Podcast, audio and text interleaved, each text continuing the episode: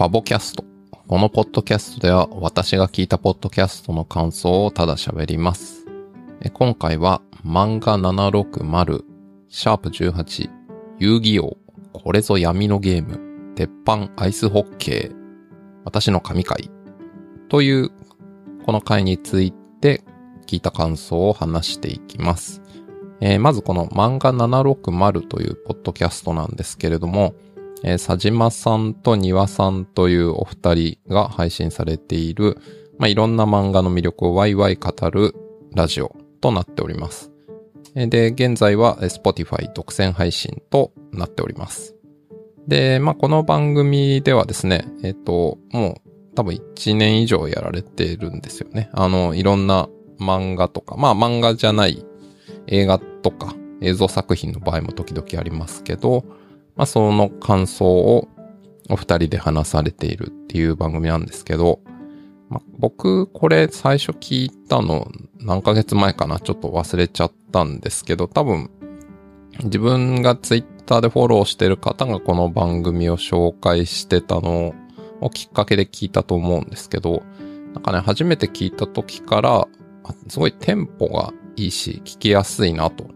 思いました。まあ、やっぱ僕はですね、ポッドキャストはもちろんコンテンツ、何を誰が話すかっていうのは、それはめちゃくちゃ大事なんですけど、まあ、どういうテンポの良さとか、聞きやすいかっていうところもすごい大事だよなと思ってまして、なんかこの漫画760は最初聞いた時から、うわめちゃくちゃテンポいいな、会話というか話の進め方があって、すごく思ってました。で、あと、音もすごいいいなと思ってて、まあちょっとお二人が対面収録なのか、リモート収録なのか、まあどういう環境で作られてるのかちょっと僕わかんないですけど、すごいなんか音もすごい聞きやすいし、あの、お二人の声のバランスとか、ボリュームとか、そこら辺もすごい綺麗に調整されてて、まずもうこの時点でもう僕の中ではおすげえなと思ったんですけど、でもちろんね、中身すごい大事なんですけど、で、まあ、このポッドキャストでは、えー、毎回いろんな作品を取り上げてお話しされてるんですけど、まあ、その取り上げられてる作品っていうのが、僕が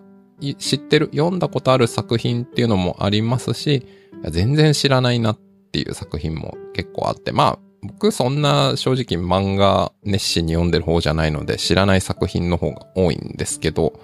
まあでもその知らない作品であっても、なんかこのお二人が話してるのを聞くと、なんとなくですね、作品の雰囲気が感じ取れるというか、なんかそういう感じがして、まあ、すいません。ちょっとあんまり漫画を新しく読む、あの、気合が足りなくてですね。まあこれ聞いて面白そうだなと思ってなんか読んだかって言われるとあんまないんですけど、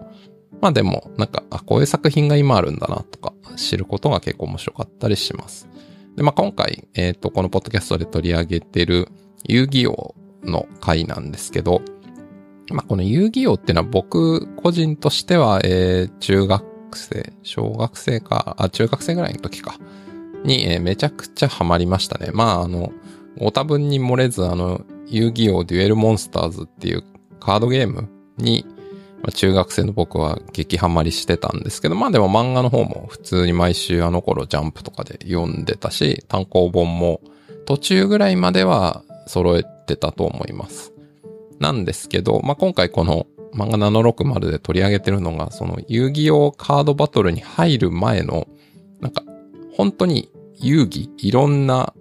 遊びというかゲームというかを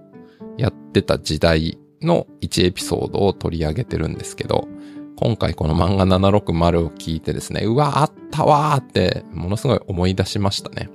この、まあ、学園ものなんですよね、一応というか。まあ、主人公の遊戯とか、まあ、女の子、アンズとか、まあ、えー、城之内とか、ホンダとか、まあみんな、えっ、と、同級生なのかな。まあ、学園ものなんですけど、まあ、この高校、えっ、と、ドミノ高校っていう高校が、あの、完全にカオスというか、もうあの、暴力と狂気に満ち溢れた高校なんですけど、で、今回この取り上げられてる鉄板アイスホッケーの回も、まあ、設定がいかれてて、まあちょっとそのあたりはこの漫画760を聞いていただくといいなと思うんですけど、そういえば遊戯王、特に初期遊戯王って、こういういかれたテンションで話進んでたよなって思い出して、なんかすごい懐かしくなりましたね。あの、まあ、本当僕、結局、僕はそのカードゲームに、まあ、高校入ってぐらいからほとんどやらなくなっちゃった結果、この遊戯王っていう作品からも、距離ができちゃった部分はあるんですけど、まあでも、なんか久々に今回漫画760を聞いて、あ、遊戯王ってこんな作品だったなっていうのを思い出して、ちょっと懐かしくなりました。ということで、この漫画760、あの、漫画の話を、なんでしょうね。まあ僕みたいにあんまり新しい漫画読めてないみたいな人でもすごい気軽に聞けるし、さっきね、この遊戯王みたいに懐かしい漫画の話とか時々聞けると、こう懐かしさに浸れたりもすると思うので、すごいいい番組だなと思ってるので、これからも聞いていきたいなと思いました。はい。今週はそんなところです。では、お聞きいただきましてありがとうございました。